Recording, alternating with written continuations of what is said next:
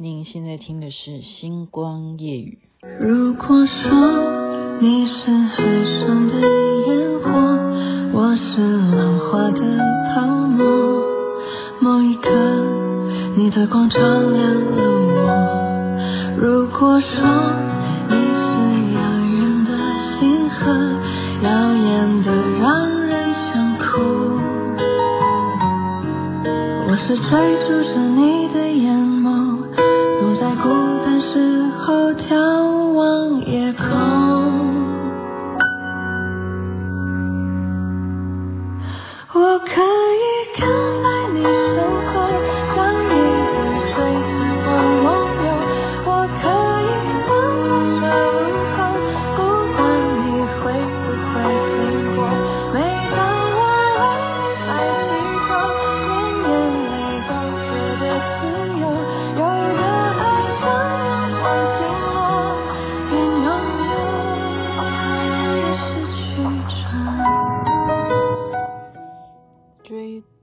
者，这是岑宁儿所演唱。你现在听的是星光夜雨徐雅琪分享好听的歌曲给大家，是不是已经有那种放假的感觉了呢？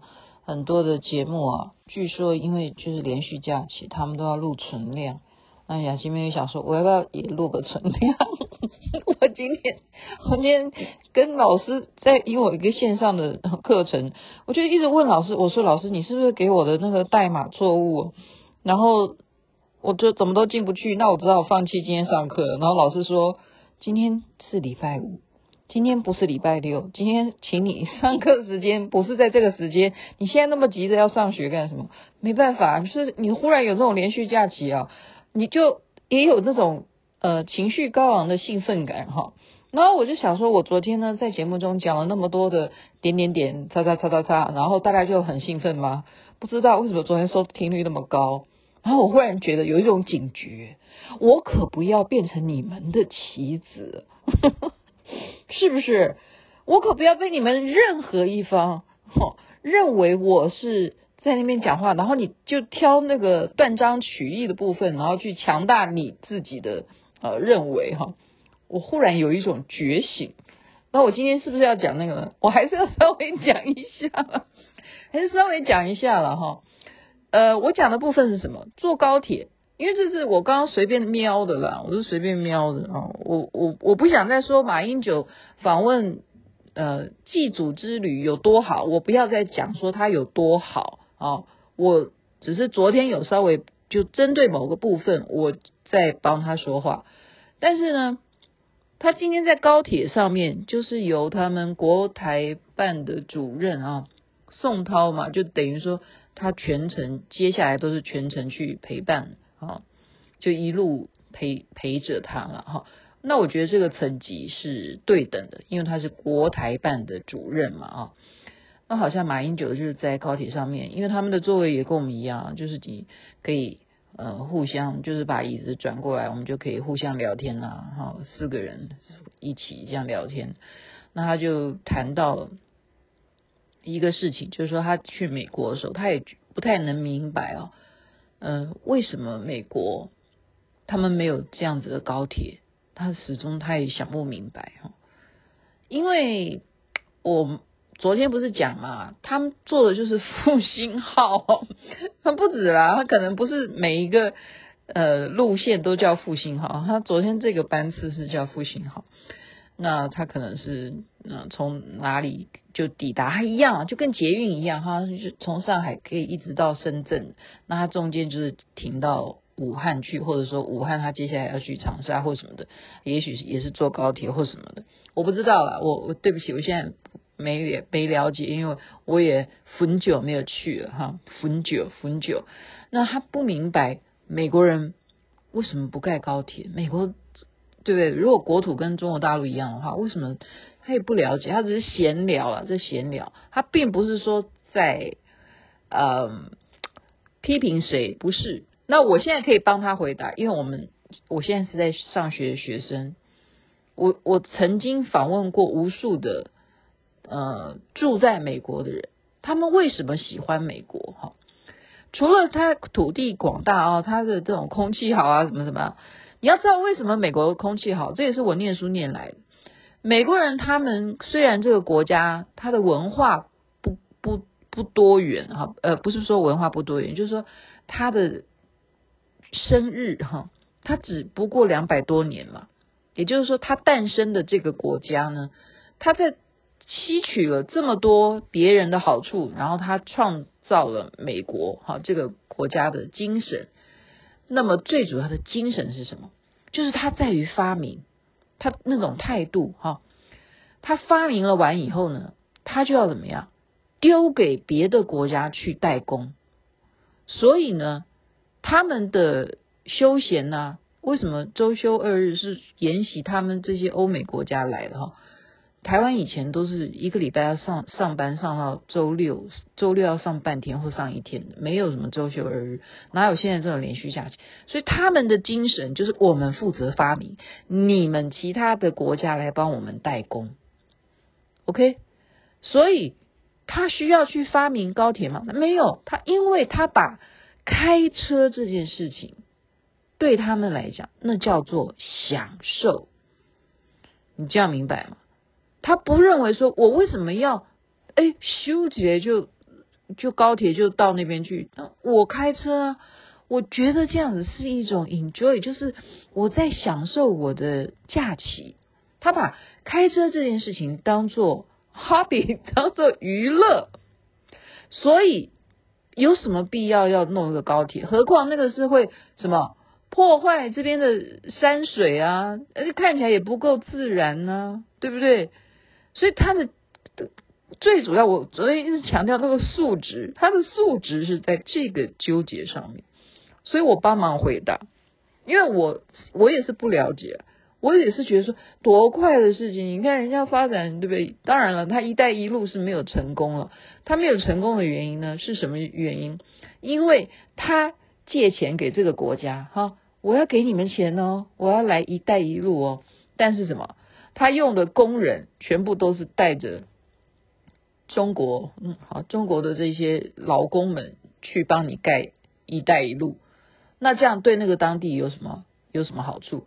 你借钱给我，然后我以后还要还钱给你，然后你让你们的工人有就业机会，我这里什么工人我们都缺缺工作，我们也没有创造经济的奇迹，那我为什么要这种事情要让你来干？好处都你得到，你还可以开通“一带一路”，结果我们这个国家没有工作啊，没有创造我们的啊国民所得，那有什么好处？所以他没有没有成功。但是他的高铁啊，这种全国这个路线是真的是很不断的在扩建哈，不断的在发展。那美国、马英九今天提出这个问题啊，我就现在大概的就告诉大家，不会的，因为美国人就喜欢开车，他们即使在洛杉矶哈开车塞车塞个两小时都是很正常。他们也把它视为一个工作生活都已经结合，这是一种常态，没有什么没有什么好好去觉得这是一个以后的问题，不会的，不会的哈，没有，何况他现在有觉醒，这 这倒是一个问题了哈。他觉醒的是说啊，我负责发明，然后都由其他的国家来负责生产，他们去代工，那他惊觉到说中国的崛起，因此他就叫台积电，哎，你赶快过来我这边生产。以后全部都到这边来，然后台积电呢也也缺人了，他本来要在高雄盖的，现在就变成延延迟了，先管美国的这一区，所以造成现在怎么办呢？现在到处都在缺工啊，到处都在缺工。好，我们讲完这个部分，就是因为要放假了嘛，就再来八卦吧。因为轩瑜告诉我的啊，我的忠实粉丝，他说。我们听众也是会随着你的这个情绪啊，呃，随着你的情绪去决定他要不要听下去。他这样讲，他说，所以你不需要告诉我们，提醒我们说现在已经几分钟了。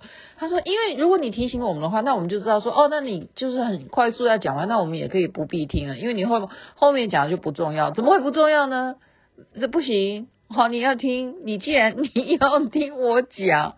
我已经憋了这么多天，没有把这两个人的故事讲一讲，我还会继续讲的，因为他还持续的是有不断的这样子的这种视频出来，然后当事人都不讲话嘛，最主要是当事人不讲话，那这就有堂科啊，肖战他现在的气质，我不是讲了吗？那关键是肖战的坐姿，连人家都要蹭他的热度，说马英九有在上海遇到他，你就知道他是话题的，他是美男子嘛。哎，秋月每天都寄肖战的照片给我给我看哈，我们就是没办法，就像为什么你会要看美女？你不只是男的爱看，女的也爱看啊。那男的当然是不会要看肖战了。那当然，肖战是有男的粉丝，那原因是因为陈情令的关系哈。我就先讲什么呢？先讲一个，因为大家很多人啊，像我同学就说，哎，杨紫不行啊，杨紫不行，他不喜欢杨紫。我说不管怎么样哈，你们先看一下。你们先看一下，余生请多指教，你再决定你要不要喜欢他。我我也没有什么喜不喜欢他，我只是从头到尾认为他在这部戏里头，他让肖战就是把肖战带出另外一种现代戏的一种自然的感觉。就前面你可以感觉到说，你不太能接受肖战哈，就是觉得说他又不是科班出身的哈，你就觉得说他还是不够生动。你他怎么可能跟那个我又要讲到狂飙？他怎么可能跟那一群演员比？不行不行！但是杨紫的出色，杨紫把这个戏的这种自然让肖战感染到，然后肖战可以演的这么好，就是后面越来越好了。前面当然是觉得不行。好，那这个剧情里头有一个很重要的一个。环节，我就跟大家再重温一下哈，就是他们这是一个爱情戏嘛，哈，就是肖战还没有对杨紫正式表白的时候啊，那杨紫就不知道说你到底喜不喜欢我，我是很暗恋你哈，可是你到底喜不喜欢我呢？这时候他杨紫哭着跑出去，肖战就在后面追他，叫他冷静，冷静什么？肖战这时候就拿出。他口袋里的一个东西，跟他讲，那跟他强调哈，这个东西就是一个我们手上戴的类似像念珠那样子哈，那种质料，我不知道是什么东西。我觉得，诶、是菩提子吗？也不一定啊，搞不好是沉香啊，因为我的香道老师告诉我说，他手上戴的都是上好的沉香哈。那他反正就是一串，就是手链。他说这是他奶奶给他的啊、东西，交代什么呢？因为这是他爷爷当年啊送给他奶奶的定情信物。那他奶奶在传承给他，为什么要叫他将来送给他喜欢的人？所以肖战就把这个。念珠呢？啊，这个珠子手串呢？啊，看起来真的很像，很像啊，就咖啡色的，就木头好了，不不知道什么质料，反正就是咖啡色的哈。就拿着他的手，就给他戴上。那杨紫就问他说：“所以这代表是定情信物吗？”所以他说：“对，没有错，相信他一定会是我们的定情之物。”现在郑重的请问你。你愿意当我的女朋友吗？我喜欢你。OK，这一幕你就知道了。从此以后呢，他就带着这个佛珠哈，就一路这样带下去了。就一路就这个戏就就有有他们就他们成为男女朋友之后就带着。问题是什么呢？问题，我会不会讲太慢了？你们都觉得你快讲好不好？问题是说这个戏都已经杀青到这么久了，肖战最近他去米兰的时装演出呢，大家都还可以继续看到肖战都还戴着这个念珠。这段期间哈，这三年来讲，这个戏他们是二零一九年杀青的啊，二零一九年九月呃进戏组，然后大概。十一二月左右杀青，就拍了三三个月。那个时候到现在都不时的会不小心的，就肖战在便服的时候被人家呃偷拍到的时候，哦，都会拍到他手上戴这个定情信物。到底从什么时候开始呢？之前都没有哦。之前他拍《陈情令》之前呢，当然了，那时候他也没那么红啊，不会有那么多狗仔去跟着去拍他，到到底怎么回事？可是这个事情就到今天他都不讲个清楚啊。OK，好，我们再来讲说，就微博之夜现在最最名场面的，你大家可以就是你有兴趣，你就去看一看吧。然后你就只要你就搜一下这个视频嘛，你再去看一下肖战跟杨紫怎么上台的，那个就是我再一次的强调。他是看到他他那一种幸福的笑容哈，他故意瞄，就现场就慢慢的走哈，然后大家就要说什么？大家就要说那是他呃在找王一博吧哈，我也受不了哈。然后还要有人说王一博领奖的时候呢，他都往肖战这边在看哈，看了两次，我也真的是服了。服了这一群粉丝了哈，他们这一群粉丝叫博君一肖哈，因为他们始终认为肖战跟王一博是一对的哈，这样。可是你就已经啊，算了，我这段事情以后再有你们有兴趣再再说吧哈。肖战呢，他就是上台以后还要一定要跟在杨紫旁边，就是完全不离开。然后他们就说好，我们就站边边。